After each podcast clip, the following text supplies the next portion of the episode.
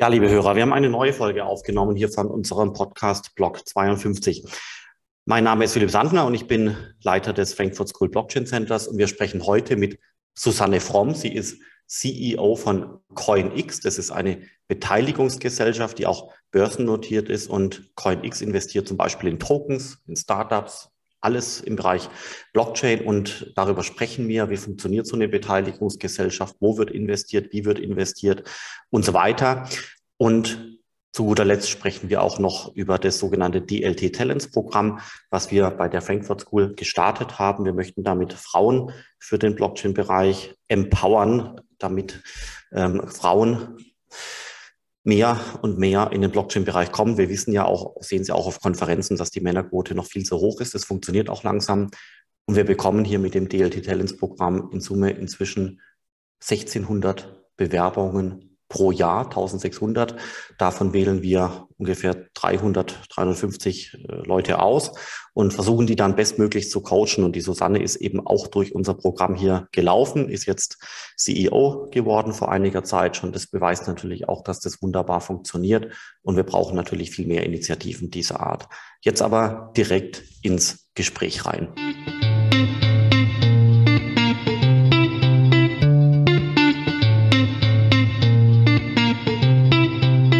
Ja, liebe Susanne, ich freue mich sehr, dass wir hier sprechen können. Du bist CEO bei CoinX in Hamburg, wohnst aber in München und CoinX ist ein börsengehandelter ja, Beteiligungsvehikel, Beteiligungsgesellschaft für Blockchain-Startups. Ich glaube, so würde man das äh, beschreiben, aber das kannst genau. du viel besser.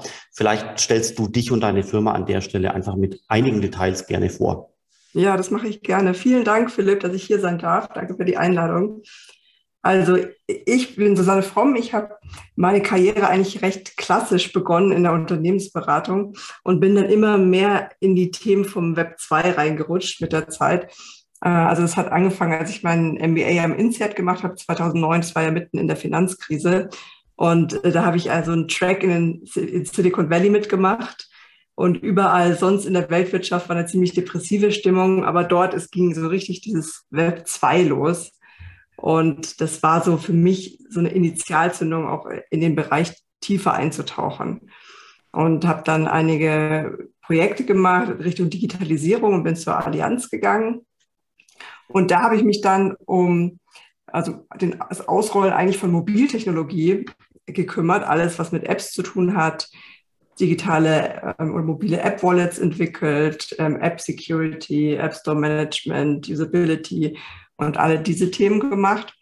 Und ähm, dann bin ich weiter in den Corporate Venture Bereich gegangen, habe in die Web2-Technologie investiert und auch immer mehr Partnerschaften gemacht mit Startups, aber auch äh, immer mehr mit Internetriesen. Und das war für mich auch total beeindruckend, einfach aus nächster Nähe diese wahnsinnige Marktmacht zu sehen, die immer größer wird äh, und ich hatte da echt den Eindruck gewonnen, das geht nur noch in eine Richtung. Die werden immer mächtiger und mächtiger. Und ähm, auch ein bisschen hatte ich dann so einen negativen Ausblick eigentlich auf den Rest der Weltwirtschaft, äh, wie, wie sich das Ganze weiterentwickelt. Und umso mehr hat es mich dann gepackt, als ich mich mehr mit äh, Blockchain-Technologie beschäftigt habe und bin dann richtig in dieses berühmte Rabbit Hole reingefallen und ähm, ja, habe mich dann vollzeitig damit beschäftigt, bin, ähm, also habe einiges gemacht im Bereich Blockchain Education und wollte dann immer äh, wieder zurück in den Investmentbereich. Da habe ich selber persönlich mich auch ähm, sehr viel mit beschäftigt, ähm, selber investiert und einfach ausprobiert und ähm, habe auch einige ganz tolle Programme mitgemacht. Da können wir vielleicht nachher nochmal drüber sprechen. Unter anderem eben, das weißt du, äh, DLT Talents und DeFi Talents und ähm, um immer weiter zu lernen. Jedenfalls ja, bin ich dann am Ende ähm, tatsächlich wieder in den Investmentbereich ge gekommen, im, im Blockchain-Bereich äh, und bin seit Mitte letzten Jahres CEO der Coinex. Die Coinex, wie du schon gesagt hast, ist eine Beteiligungsgesellschaft, die auf Blockchain spezialisiert ist. Und wir haben den Anspruch, dass wir in unserem Portfolio eigentlich wirklich die ganz das breite Spektrum der Blockchain-Innovation abbilden und eben investierbar machen auch für den einzelnen Aktionär. Also jeder, der ein Depot hat, kann eine Aktie kaufen von uns. Wir haben aber auch viele professionelle Investoren. Und äh, wir können eben recht flexibel agieren. Also wir, äh, wir investieren zum einen in liquide äh, Coins, aber auch in ganz frühe Token-Projekte und äh, Equity von Startups. Wir haben insgesamt über 40 Investments jetzt gemacht. Okay, super. Seit wann gibt's äh, CoinX äh, und wie, äh, wie viele Mitarbeiter zum Beispiel hat die Firma? Wie entwickelt sich das? Mhm. Also die CoinX gibt es seit 2017 und das war der Höhepunkt eben des damaligen Bullenmarktes. Und äh, damals haben wir eben vorwiegend eben in, äh, also in börsengehandelte Kryptowährungen investiert und eben durch unser flexibles Modell konnten wir jetzt zum Glück uns anpassen eben an die ganz schnell sich ändernden Marktbedingungen. Also beispielsweise damals hat man ja vor allem in ICOs äh, investiert und jetzt macht man das vorwiegend eben über ganz andere Modelle, also über Safts. Und ähm, genau das äh, tun wir jetzt. Und wir haben eigentlich ein recht diverses Team. Wir sind im Moment neun Kollegen und äh, die sind nicht alle Vollzeit, aber wir sind ganz, ganz divers aufgestellt. Also wir haben natürlich auf der einen Seite äh, natürlich beide Geschlechter vertreten, aber noch viel wichtiger, wir haben eine Altersspanne von über 35 Jahren. Also das heißt, wir haben auf der einen Seite also alte Hasen aus der Finanzindustrie und aus anderen Industrien und, und auf der anderen Seite haben wir DeFi-Experten und Kollegen, die sich den ganzen Tag in der Kryptowelt ähm, beschäftigen. Und ähm, dadurch können wir eben so breit investieren, weil wir durch dieses, diesen Mix an Wissen auch in ganz unterschiedliche Businessmodelle investieren können. Okay, und du bist, hast vorher gesagt, du bist in das Rabbit Hole reingefallen und das ist ja so eine Analogie dafür, dass man sich beginnt da einzulesen und eigentlich gar nicht mehr aufhört, weil das so unendlich tiefgründig ist, weil man eigentlich nie wieder rauskommt, weil es von jedem, man kommt ja wirklich von Hölzchen auf Stückchen und es hört irgendwo nie auf. Wo bist du dann wieder rausgekommen, in Anführungszeichen, bei dem Thema DeFi, Bitcoin, Startups, Startups für die Industrie, Startups für DeFi, Analytics. Also es gibt ja wirklich unglaublich viele Varianten, was momentan mhm. interessant ist im Blockchain-Bereich. Was ist so deine Lieblingsdomäne, wenn du sowas hast? Oder was ist vielleicht auch die Lieblingsdomäne deines, deiner Firma, wenn es mhm. sowas gibt? Genau, also ich bin überhaupt nicht mehr aus dem Rabbit Hole rausgekommen. Ähm, ich stecke immer noch natürlich tief drin und man findet natürlich immer neue Gänge. Aber was mich am meisten fasziniert hat eigentlich, also am Beginn meiner Blockchain-Reise war einfach eben weil ich aus dem Web2-Bereich komme und eben weiß, was für ein wahnsinniger Wandel diese zweite Welle des Internets mit sich gebracht hat, hat auch in, jetzt äh, in dem traditionellen, unter, bei traditionellen Unternehmen. Und jetzt äh, eben sehe, also welche Umbruchskraft diese dritte Welle des Internets hat, die Blockchain-basierte. Da sind ja noch viel mehr Industrien betroffen, bei, bei denen eben Blockchain fundamental das Businessmodell ändern wird. Und das fand ich eben total faszinierend. Und äh, wenn man sich das jetzt so anschaut, also wir investieren ja in, in einmal Blockchain-Innovation in der traditionellen Welt, aber auch Blockchain-Innovation in, in den ganz neuen Wirtschaftszweigen, die aufgrund von Blockchain erst entstanden sind. Und die finde ich eigentlich alle ganz spannend. Also ich kann gerne mal ein paar Beispiele nennen, äh, wo wir ja. da investieren. Aber also dieses Zusammenspiel finde ich einfach ganz, ganz spannend. Wo sind, wo ist äh, die Innovation entstanden und wo wandert die jetzt auch hin, in welche anderen Welten? Es ist spannend, äh, Susanne, weil eigentlich äh, könnte man jetzt natürlich fragen, so habt ihr auch Bitcoins gekauft, weil der Bitcoin hat ja auch schon auch tolle Möglichkeiten, sich noch nach oben zu entwickeln. Auf der anderen Seite macht das wiederum für euch wahrscheinlich überhaupt gar keinen Sinn, weil man möchte ja Möglichkeiten finden, von der Korrelation her und von anderen Möglichkeiten quasi außerhalb des Bitcoins, zumal der Investor ja Bitcoin theoretisch selber kaufen kann. Also mhm. ähm, und trotzdem kauft ihr, wenn ich das richtig äh, sehe und recherchiert habe, verschiedene Tokens, wenn die mhm. für gut befunden wurden, aber eben wie du sagst auch Startup-Beteiligung. Also wenn du Lust hast und auch magst und gerne einfach ein, zwei Beispiele mhm. sagen, mhm. wo ihr investiert habt. Das finde ich unglaublich Gerne. spannend. Gerne. Also wir haben, wie gesagt, diese drei Bereiche. Also die liquiden Coins, das ist für uns nicht mehr ein wahnsinnig strategischer Bereich. So haben wir angefangen. Aber das, also wir nutzen es noch für Treasury zum Beispiel. Ähm, also als im letzten Mai äh, so einen starken Preisrückgang gab und äh, da haben wir zum Beispiel einen, großen Teil in Ethereum angelegt äh, und das hat sich natürlich jetzt auch gut ausgezahlt. Äh, das können wir jetzt auch wieder benutzen, um, um in weitere Tokenprojekte und, und Equity zu investieren. Aber sonst haben wir eben, also wie gesagt, den Bereich die alte Welt und die neue Welt. Und im Bereich alte Welt, da zum Beispiel in anderen Industrien, jetzt außerhalb der, der, der Finanzwelt, da ist zum Beispiel IoT ein super spannender Bereich, also das Internet der Dinge. Da haben wir jetzt kürzlich investiert in ein sehr spannendes Unternehmen. Ashwin heißt es.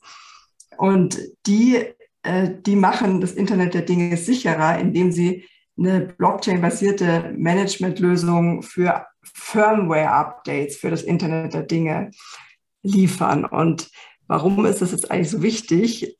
Weil äh, eben über diese Firmware-Updates kann eben sehr viel Schadsoftware eingeschleust werden. Und ähm, das Internet der Dinge ist im Moment auch noch relativ unvorbereitet auf solche Angriffe und noch relativ un, also unsicher.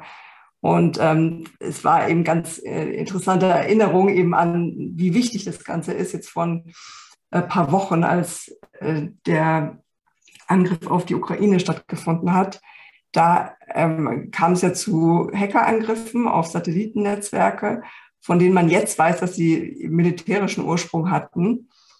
Und in dem Zusammenhang waren aber auch 500 Windkraftanlagen in Deutschland betroffen. Und ähm, das ging genau über diese Firmware-Updates. Darüber ist die Schadsoftware, die aufgespielt worden. Und ähm, daran sieht man eben, also wie wichtig solche Lösungen sind, gerade weil eben jetzt in dem Fall war es militärischer Ursprung und solche Dinge sind dann nicht von der Cyber-Security-Versicherung gedeckt. Das sind nur kriminelle Aktivitäten. Also es ist nur mal als Beispiel, wie wichtig sowas sein kann. Ja, das oh. sieht man auch, Susanne, das sieht man auch, wie unglaublich breit der Blockchain-Bereich äh, sein kann. Gell? Also industrielle äh, Anwendungen sind ja teilweise in der Blockchain-Technologie momentan nicht so sehr im Fokus im Vergleich zu äh, Ethereum äh, und anderen äh, Coins, aber man sieht hier schon so langsam, dass das Thema Blockchain also wirklich eine Querschnittstechnologie wird, gell? Ja, absolut. Also wirklich, ich meine, das ist auch äh, definitiv meine Erwartung, dass wirklich eigentlich jeder, jeder Bereich betroffen sein wird. Ich meine, klar, in der alten Welt ist natürlich der Bereich, der sozusagen am frühesten den größten Impact spüren wird, ist ähm, also das traditionelle Finanzsystem. Äh, und da haben wir auch, haben wir auch einige ähm, Investitionen, wo wir eben also einmal äh, sozusagen, die so ein bisschen noch nach den alten Regeln spielen, die das am nächsten, das nächste Level der Digitalisierung in dieser Industrie ermöglichen und ähm, andere Investitionen, die, die sozusagen die Brücke schlagen in die Kryptowelt, zu den, zu den Kryptoassets. Also beispielsweise, wir haben Unternehmen, die, die digitalisieren so Backend-Prozesse äh, bei Banken. Also da sind ja ganz viele, was wenn es jetzt so um, um Kundenschnittstellen oder also genau Frontends in dem Bankenbereich geht, die sind ja eigentlich fast alle schon digitalisiert. Aber wenn es jetzt um so Backend-Prozesse geht, die komplexer sind, wo viele Parteien involviert sind, da sieht es eben ganz anders aus. Und jetzt kann man eben durch die Blockchain, also über die Smart Contracts, eine ganz, also ein ganz neuen, neues Level an Digitalisierung erreichen. Und da haben wir zwei Beispiele in unserem Portfolio. Einmal eine Firma, die, die digitalisiert eben Prozesse im Bereich Derivate das ist XVA Blockchain oder Cadea, die digitalisieren andere komplexe Finanzprodukte, zum Beispiel Verbriefungsprozesse. Und das alles war ja davor überhaupt noch nicht möglich. Es war sehr, sehr komplex, viel, viel teurer. Und da sieht man eben jetzt einen, also einen ganz krassen Wandel. Ja, und äh, der, der Prozess funktioniert dann so, ähm, Startups wenden sich an euch oder Firmen wenden sich an euch, äh, ihr kriegt dann ganz viele E-Mails, ihr schaut die an, ihr prüft die und äh, entscheidet dann nach irgendwelchen internen Prozessen, äh, wie investiert wird. Also so, so kennt man das ja auch aus dem Venture Capital Bereich und bei Tokens wahrscheinlich auch so, nehme ich an. Das heißt, ähm, und dann entsteht dadurch, wie du vorher gesagt hast, dieses Portfolio von 40 waren es, glaube ich, gell? Genau. 40 Startups. Mhm.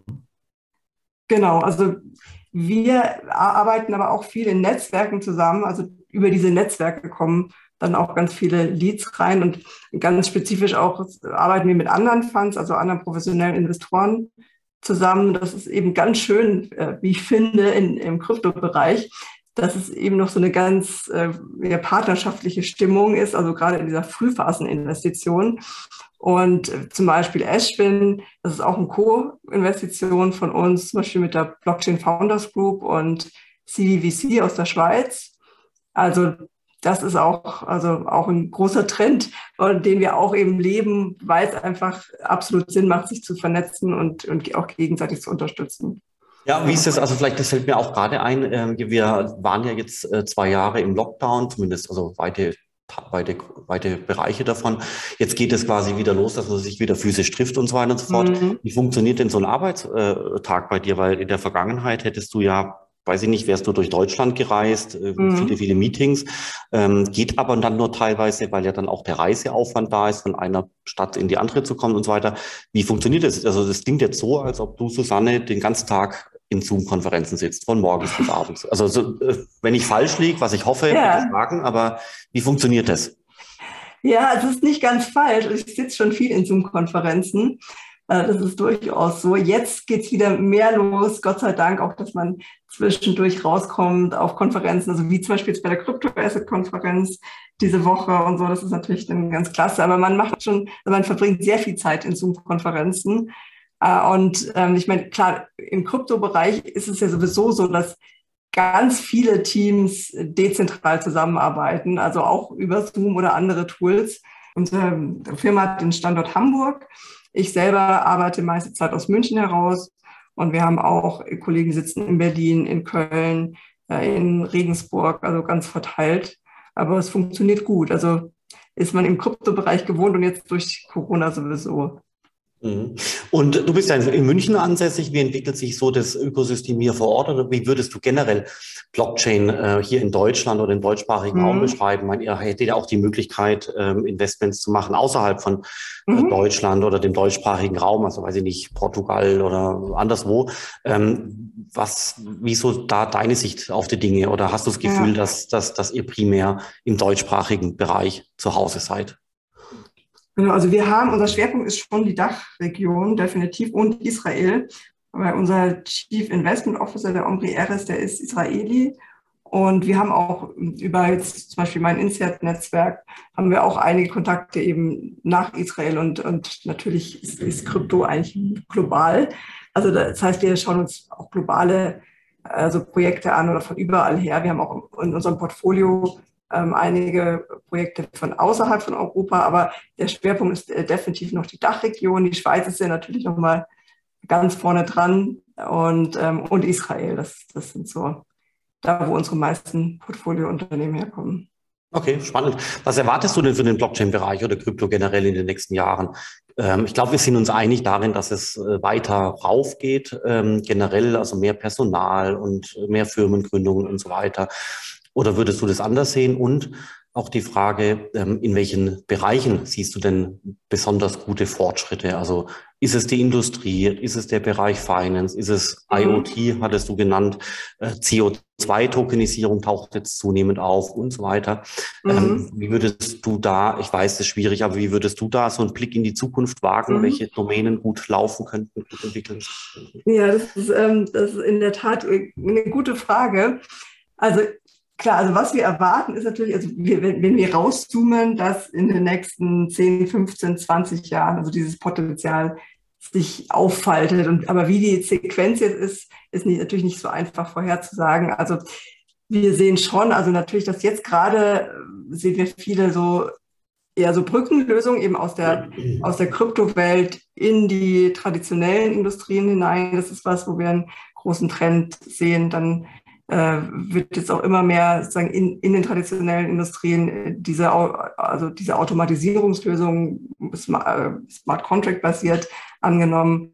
klar, Identity hat noch ein Riesenpotenzial, sich zu entwickeln, Derivate, ähm, also riesige äh, Potenziale. Aber klar, wenn man sich anschaut, auch, auch die Bereiche, die man jetzt schon als Blockchain-Killer-Apps bezeichnet, also zum Beispiel also das, klar, das Handeln von Kryptoassets, DeFi, NFTs und so weiter, die sind ja auch noch ganz am Anfang. Das wird gehypt äh, wie sonst was, aber da stehen wir im Vergleich äh, und, und dahin, wo sich es noch entwickeln kann, auch noch ganz, ganz am Anfang. Also von daher ähm, bin ich gespannt, wie sich das entwickelt. Aber klar, also definitiv die, die Adaption wird weiter voranschreiten. Äh, und das ist ja echt Wahnsinn, wenn man es mal vergleicht. Vor zum Beispiel, als Coinix gegründet wurde, wie da die Lage war. Also das ist ja so, also wir haben seitdem zehnmal mehr Nutzer, wir haben also eine ganz andere Regulierungslandschaft, wir haben andere äh, Investorenprofile. Also damals war es ja vor allem Retail getrieben, jetzt haben wir auch immer mehr institutionelle drin und auch richtige Anwendungsfälle. Also damals gab es ja vor allem Trading von Kryptoassets, jetzt haben wir DeFi mit 200, über 200 Milliarden, die da in den Protokollen angelegt sind NFTs ist ein Riesenthema geworden. Metaverse geht langsam los, ist dezentrale. Ähm, also, also es ist eine ganz andere Welt seitdem und es wird sich weiter fortsetzen. Ja, und du hast ja immerhin deinen äh, früheren äh, Job bei der Allianz quasi gewechselt. Das macht man ja nicht auch einfach so. Ja, die Allianz ist ja ein toller Arbeitgeber mhm. mit ja auch sehr viel Stabilität aus. Leute bleiben da wahrscheinlich Jahrzehnte oder Jahrhunderte oder Jahrtausende. Ähm, aber ähm, wie war das bei dir? Ähm, was hat dich dann doch bewegt zu sagen, so du gehst äh, in dieses Wagnis einer kleinen, sich mhm. entwickelnden Technologie hinein? Mhm. Genau, also in, klar, in der Allianz gibt es auch Blockchain-Innovation und äh, die Kollegen, die machen echt einen super Job. Ähm, also ich wollte aber gerne eben in den Bereich ähm, Investing und und Blockchain ähm, gehen. Und ähm, das ist einfach, also da spielt die Musik drauf außerhalb. Also da wusste ich, ich muss da rausgehen, um da irgendwie nah, nah am Markt zu sein. Und ähm, ja, also das hat sich dann natürlich auch für mich bewahrheitet. Also in, innerhalb der Konzerne, also da tut sich ja grundsätzlich jede Art von Innovation schwer. Ich habe ja auch lang genug in dem Bereich gearbeitet, weil die Konzerne haben ja wirklich wie so ein Immunsystem. Das heißt, dass äh, alles, was das neu wächst, äh, tut sich wahnsinnig schwer. Das hängt natürlich damit zusammen, dass, dass, dass die Bereiche, die das Geld bringen, die haben auch die ganze Macht äh, und, und Ressourcen und die wollen es natürlich auch nicht unbedingt abgeben. Das ist das eine. Und, und Innovation ist auch wirklich Schwerstarbeit im Konzern. Also man muss wahnsinnig arbeiten. Über Jahre bewegt sich dann schon was, aber es dauert halt Ewigkeiten und dann ist es halt oft inkrementell. Ähm, ja, also von daher äh, war das für mich dann äh, die richtige Entscheidung, erstmal rauszugehen und, und direkt am Markt zu sein. Naja, ich kann das schon nachvollziehen. Also das hört man ja immer wieder, dass, dass eigentlich Innovation in großen Firmen teilweise länger braucht, als man eben ja dort auch tätig ist. Also das heißt, es sind ja, also da, da stimmen die, die, die Zyklen überhaupt gar nicht mehr. Also ich bin, keine Ahnung, fünf Jahre da, die Innovation braucht acht Jahre. Äh, das ja. heißt, äh, das passt gar nicht mehr. Und das sind natürlich Startups und so, so schnelle Bereiche wie Blockchain ganz, ganz, ganz anders. Ähm, wir überlegen ja auch, ob wir zum Beispiel so eine Konferenz zum Beispiel zweimal pro Jahr machen müssen, weil sich ja. gerade in dem Kryptobereich so unendlich viel äh, verändert. Siehe NFT. NFT war heute vor einem Jahr noch in den frühen Kinderschuhen und inzwischen ist es ein eigen, fast schon teilweise eine eigene Assetklasse geworden. Das gleiche mit DeFi ein mhm. Jahr früher. Wer weiß, was da noch alles kommt. Und äh, deswegen stimmt schon, das ist schon, also das ist schon wirklich fast schon abnormal, aber auch faszinierend, wie unglaublich schnell dieser Kryptobereich äh, sich äh, entwickelt. Also jetzt vor allem der Token-Bereich. Äh, ja, nee, ab, absolut, absolut. Nee, das äh, sehen wir genauso. Also vor einem guten halben Jahr, da war, also Mitte letzten Jahres, da hatten wir noch gar kein richtiges NFT-Investment. Also wir investieren nicht in einzelne NFTs, aber in Infrastrukturprojekte für NFT oder NFT-basierte. Und äh, jetzt haben wir ein halbes Dutzend äh, von NFT-Investitionen. Und äh, klar, wir müssen natürlich auch immer mitlernen. Wir müssen auch einfach äh, die Sachen ausprobieren im kleinen Umfang, um, um zu lernen, lernen, lernen und so. Das ist natürlich auch ähm, ja, extrem spannend, aber auch herausfordernd, am Ball zu bleiben. Ja, super. Und jetzt vielleicht noch äh, so auf der Zielgerade, äh, Susanne, noch ein, zwei Fragen wie ähm, es gibt jetzt eben auch leider viel zu wenig Frauen in dem ähm, Kryptowährungsbereich, in dem ganzen Blockchain-Bereich. Äh, du warst ja auch in unserem DLT Talents Programm, was wir hier von der Frankfurt School aus äh, betreiben. Ähm, wie, wie, wie, wie, also keine Ahnung, wie, vielleicht die blöde Frage, aber wie fühlt sich das denn an, wenn man wirklich auf einer Konferenz ist und dann sind da 95 Prozent Männer oder 90 Prozent Männer? Ist das okay oder nervt das? Würde man sich anders wünschen? Oder ähm, weiß ich nicht, äh, und hast du das Gefühl, dass sich das langsam ändert? Mhm. Ja, also ich, wenn man jetzt sich mal anguckt, Diversity jetzt in dem, in dem Kryptobereich, also ist auf der einen Seite ist es ja vorhanden, auf der anderen Seite überhaupt nicht. Also wie du angesprochen hast, also was jetzt Frauen angeht, ähm, ja, noch kaum vorhanden, ist ja immer noch so um die fünf Prozent herum. Und auch was jetzt die Altersverteilung angeht, ist es noch recht, also im Durchschnitt recht jung. Ähm, aber was jetzt ähm, eben andere Hintergründe äh, betrifft, also sind ja alle möglichen also aus allen möglichen Ländern, dadurch, dass du halt so wenige Zugangsbarrieren hast, äh, ist, ist da schon sehr viel äh, Diversität drin, was ich auch total faszinierend finde. Und auch diese ganzen Stories, die man immer hört von den Kryptomärchen, wo ein, ein irakisches Flüchtlingskind in Bitcoin investiert hat und ähm, heute Milliardär ist oder der, der Investor, in, ähm, der dieses, dieses teuerste NFT der Welt gekauft hat von Beeple für knapp 70 Millionen äh, Meter Kurven, der hat ja auch ja, Wurzeln in, in Südindien, sehr, sehr arm ähm, und konnte aber auch eben durch diese Zugänglichkeit äh, dort zu investieren, weil jeder kann ja da teilhaben, dann auch einen extremen Reichtum aufbauen und äh, einfach dabei sein. Also das finde ich ganz toll und ganz faszinierend. Wenn du mich jetzt fragst, ähm, ist es komisch auf so einer Konferenz? Ähm, nee, gar nicht, weil die Leute sind wahnsinnig spannend, wahnsinnig äh, interessant, auch wenn sie zum großen Teil noch Männer sind. Aber es gibt ja, also ich sehe ja auch, äh, wie sich das Ganze wandelt. Also mit dem äh, DLT Talents Programm, das kennst du ja sehr gut, das hast du ins Leben gerufen. Äh, das habe ich auch mitgemacht und ähm, das äh, ist eben ein wahnsinnig tolles Programm, was versucht, Frauen in den, in den Blockchain-Bereich zu bringen. Das ist so ein, ja, sagen wir mal, ein, eigentlich eine Hilfe zum Selbststudium auf der einen Seite, was über mehrere Monate begleitet wird. Und auf der anderen Seite äh, ist es einfach, bildet es eine super Community, ein super Netzwerk für Frauen, sich auszutauschen und, und auch eben einen Fußabdruck oder eine Präsenz in, in dem Blockchain-Space zu bilden. Also ähm, genau, so, und da sehe ich eben jetzt ganz viel auf der äh, Konferenz jetzt diese Woche. Da waren zum Beispiel zehn Frauen, die nur da waren, weil es das DLT Talents Programm gibt.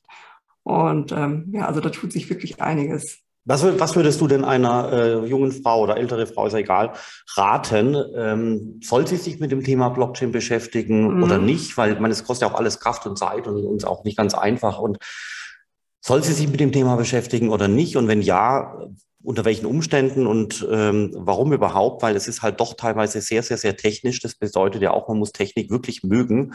Und es gibt natürlich auch viele Leute auf der Welt, äh, die finden jetzt Technik nicht so super attraktiv. Ja, was wäre dein Rat? Genau, also ich würde eigentlich, jetzt würde ich sogar über, ähm, also für Frauen ist es auch ein wirklich toller Bereich natürlich, weil einmal es braucht die Diversity und äh, von daher ist es natürlich auch eine ganz große Chance äh, und man kann extrem flexibel arbeiten bei ganz vielen äh, ja, Unternehmen im Kryptobereich kann man eben remote arbeiten von überall her. Das ist natürlich auch gerade mit Familie super. Also das ist, das ist vorausgeschickt, aber sonst würde ich sagen, eigentlich ist, geht es ja an alle, also die, die sich jetzt für Blockchain interessieren oder auch noch nicht interessieren. Ähm, da kann ich nur sagen, also einmal, eigentlich geht es jeden an, eigentlich lohnt sich wirklich für jeden, sich damit zu beschäftigen, weil es ja nicht nur ein Thema ist, was jetzt rein technologiegetrieben und äh, sich in der, in der Finanzwelt abspielt, sondern ja eine ganz neue Herangehensweise ist, auch was jetzt einfach neue Strukturen. Im Moment sind ja wirklich alle Organisationen zentralisiert zum, zum ganz großen Teil. Äh, und ähm, die, sich mit dieser dezentralen Bewegung auseinanderzusetzen, die unsere Welt komplett verändern wird, ähm, das lohnt sich, glaube ich, für jeden. Was würde ich jetzt raten, wie man das macht? Ähm, da würde ich sagen, also ganz wichtig ist, dass man sich Zeit nimmt, weil das Ganze dauert natürlich. Man braucht wirklich Zeit, um sich reinzuarbeiten und das zu verstehen. Also viele hundert Stunden, äh, vielleicht Jahre. Äh, und man lernt auch nie aus. Man muss die ganze Zeit am Ball bleiben und, dran, und dranbleiben. Und also erstmal Zeit nehmen und dann würde ich raten, eben so ein Programm zu machen, wie zum Beispiel DLT Talents. Da gibt's ja, das ist jetzt für Frauen speziell, dann gibt's aber noch weitere, die für jeden zugänglich sind, also zum Beispiel DeFi Talents, wo man noch viel mehr über den DeFi-Bereich lernt oder Unit Masters. Und ähm, diese Programme helfen einfach, da wird man an der Hand genommen, diese Blockchain-Journey zu starten und in dieses, in das Rabbit Hole zu fallen äh, und sich da systematisch durchzuarbeiten. Und wird eben gleich, das ist ja mindestens genauso wichtig wie das Wissen, dass man eben schon Teil des Netzwerkes und der Community wird dadurch und ähm, dadurch dann einen super leichten Einstieg bekommt und auch, auch recht schnell an, an Jobs in dem Bereich kommt. Und was sind Voraussetzungen, die man unbedingt erfüllen muss? Man heißt ja immer, äh, Blockchain ähm, ist relativ technisch, bei dem stimme ich natürlich mhm. zu. Also ist Blockchain wirklich was für jedermann oder äh, kann man vielleicht sich selbst auch so ein bisschen überprüfen, dass man zumindest mal kein, gut in Mathe ist oder gut in bisschen mhm. im Programmieren oder in bestimmten Bereichen, die quasi dann von der Wahrscheinlichkeit her dazu führen, dass man da auch wirklich gut unterkommt, weil es gibt ja, ja auch wirklich viele, viele, viele Menschen, die einfach mit so Technikzeugs nichts zu tun haben wollen. Ja, das, genau, das stimmt. Ähm, ich würde sagen, gut, ich würde das zweiteilen, weil es gibt die einen, die wollen wirklich nichts mit Technik zu tun haben und die anderen, die de denken, dass sie, dass sie, dass es zu kompliziert ist für sie und dass es, oder haben bisher keine Berührung gehabt. Also ich würde schon raten, dass man, dass man sich mal damit beschäftigt, weil, also klar, es hilft natürlich mathematisches Verständnis und auch wenn man die Grundlagen im Programmieren hat oder so, das ähm, hat mir auch geholfen. Aber ähm, genau, also ich, ich finde, wenn jemand sich wahnsinnig interessiert für den Bereich, soll er sich nicht davon abschrecken lassen. Auf der anderen Seite darf man keine Angst haben, da auch einfach einzutauchen und einfach zu machen, einfach auszuprobieren, einfach selber mal, man kann ja ganz kleine Beträge ähm, anlegen ähm, in, in verschiedenen Kryptos und beobachten, was passiert über die Zeit.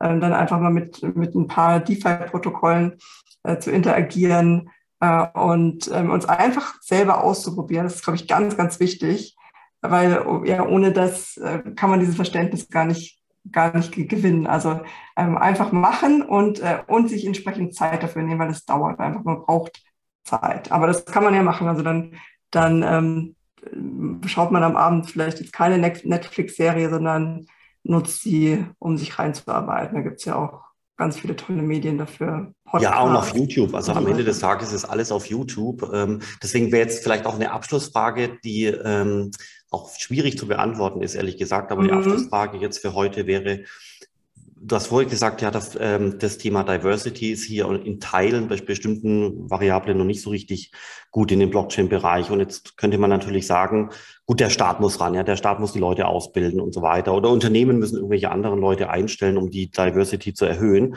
Aber man könnte auch sagen, ähm, die Leute, also in dem Fall jetzt, wir sprechen auch über Frauen und, und auch äh, könnten ja auch selber quasi einfach bei YouTube reingehen und sich stundenlang irgendwelche äh, Bitcoin-Videos, Ethereum-Videos anschauen, weil es ist ja alles da. Also ja. es ist alles im Internet drin. Ich gehe auf die Internetseite, die heißt google.com, ich gebe da Bitcoin ein, Enter-Taste äh, los oder YouTube und so weiter. Es ist alles da. Und deswegen, ja. ich frage mich selber immer und ich habe auch keine Antwort. Wer, wer muss eigentlich ran? Müssen die Leute selber aktiv werden? Muss der Staat ran? Müssen die Unternehmen ran? Also wer sollte deiner Meinung nach ähm, den Impuls haben? Ach, wer sollte den Impuls haben, um, um, diese, um diese Journey zu starten? Eine gute Frage. Also ich glaube schon, dass man, also, und das ist das Schöne an der Krypto-Community, die hat auch so ein Sendungsbewusstsein, weil die so äh, überzeugt ist von der Technologie und von der Entwicklung und der Wichtigkeit, äh, dass sie auch eben rausgehen über die sozialen äh, Medien, über LinkedIn und Co. und, ähm, und einfach ähm, auch das Thema verbreiten. Ähm, das finde ich schon sehr wichtig. Und ähm, klar, jeder, der sich dann äh, interessiert und, äh, und diese, diese Signale eben aufschnappt, hat die Möglichkeit, sich komplett selber einzuarbeiten. Am besten fängt man mal an mit, mit Bitcoin und äh, sich damit zu befassen. Da gibt es ja super Reportagen, die man sich, mit denen man sich erstmal am Anfang berieseln lassen kann und arbeitet sich dann einfach Stück für Stück weiter. Also da gibt es genug. Ähm, aber ich würde auch sagen, also definitiv, das dass der Staat in, in dem Sinne was machen sollte, dass er einfach diese super tollen Initiativen, die es gibt, also zum Beispiel DLT Talents ähm, und ähm, andere solche Programme äh, ja, unterstützen sollte und fördern sollte, weil diese also Effekte, die da rauskommen, äh, je mehr Menschen sich damit beschäftigen, also gerade hier in Deutschland, gerade in Europa, wir wollen nicht schon wieder äh, die, diese nächste Technologiewelle verpassen, was uns mit Web 2 passiert ist. Das soll auf keinen Fall passieren mit Web 3. Und von daher wäre das wahnsinnig wichtig, dass, dass äh, die, der Staat, dass die Europäische Union solche, solche Programme fördert, damit, damit die möglichst große Reichweite haben. Ja, also ich sehe es auch so, Susanne, das wäre ganz wichtig, aber Fakt ist halt, dass da leider ehrlich gesagt so gut wie gar nichts passiert. Wir haben ja, also es ist ja wirklich fast schon frustrierend, dass wir mit dem wirklich tollen DLT Talents Programm, du hast es vorher auch erklärt, also wir haben ja inzwischen 1500 Bewerberinnen pro Jahr, das sind wirklich große Zahlen. Ja. Und wir haben auch tolle Sponsoren, ähm, die das wirklich uns ermöglichen.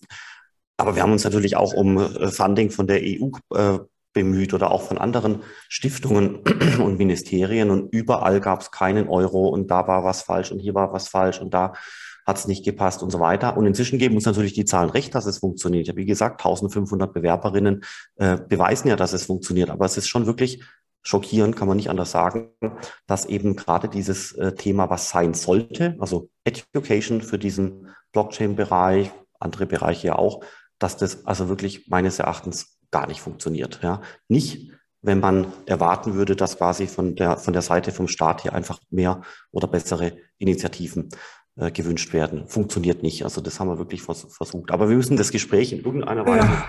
äh, positiv enden lassen, Susanne. Das ist wichtig. Ja. So, was glaubst du, was dieses Jahr noch äh, passiert? Äh, geht quasi das ganze Thema Blockchain, Startups und so weiter weiter gut voran? Oder glaubst du, dass wir in so einer Art Kryptowinter wie schon mal feststecken? Mhm. Ja, auch eine sehr gute Frage. Glaskugel habe ich natürlich auch nicht, aber man, man sieht einfach, diese wahnsinnige Adoption, die trotzdem weitergeht. Und das ist ja auch so ein bisschen anders als äh, in jetzt vorherigen äh, Krypto-Wintern. Da war das ja so, dass als diese äh, Winter angefangen haben, dass auch die Zahl der, also man hat das On-Chain gesehen, die Zahl der Wallets zum Teil äh, das Wachstum eingebrochen ist. Und das haben wir ja nicht. Und wir sehen ja auch, dass ähm, weiter gehoddelt wird, dass, ähm, dass die Bestände auf den Börsen relativ gering sind, also was ja sonst in solchen Phasen eben nicht der Fall ist. Und äh, dann haben wir eben ganz, wie man so schön sagt, bullische ähm, ja, Ereignisse, die vor der Tür stehen, also wie zum Beispiel der Merge bei Ethereum, wo dann, wodurch Ether wahrscheinlich viel attraktiver wird für institutionelle Investoren äh, und so weiter. Und ja, und die Adaption geht einfach äh, ja, voran äh, und ist nicht aufzuhalten. Also von daher, wie gesagt, langfristig ist es für mich sowieso überhaupt keine Frage, eine massive Weiterentwicklung. Und auch mittelfristig äh, sehe ich das Ganze, was jetzt in den nächsten Monaten sich abspielt, werden wir sehen. Aber ja, das krasse Wachstum geht weiter. Genau, also langfristig scheint alles grün zu sein und auf kurzfristiger Ebene gibt es immer mal wieder irgendwie so ein bisschen Volatilität oder vielleicht Dinge wie regulatorische Eingriffe, die man sich nicht wünschen würde. Ja, Susanne, ich danke dir vielmals für das Gespräch und ich wünsche dir und allen Hörern da draußen natürlich auch noch einen wunderbaren Tag heute. Vielen Dank, Philipp. Das wünsche ich dir auch und danke fürs Gespräch dir auch.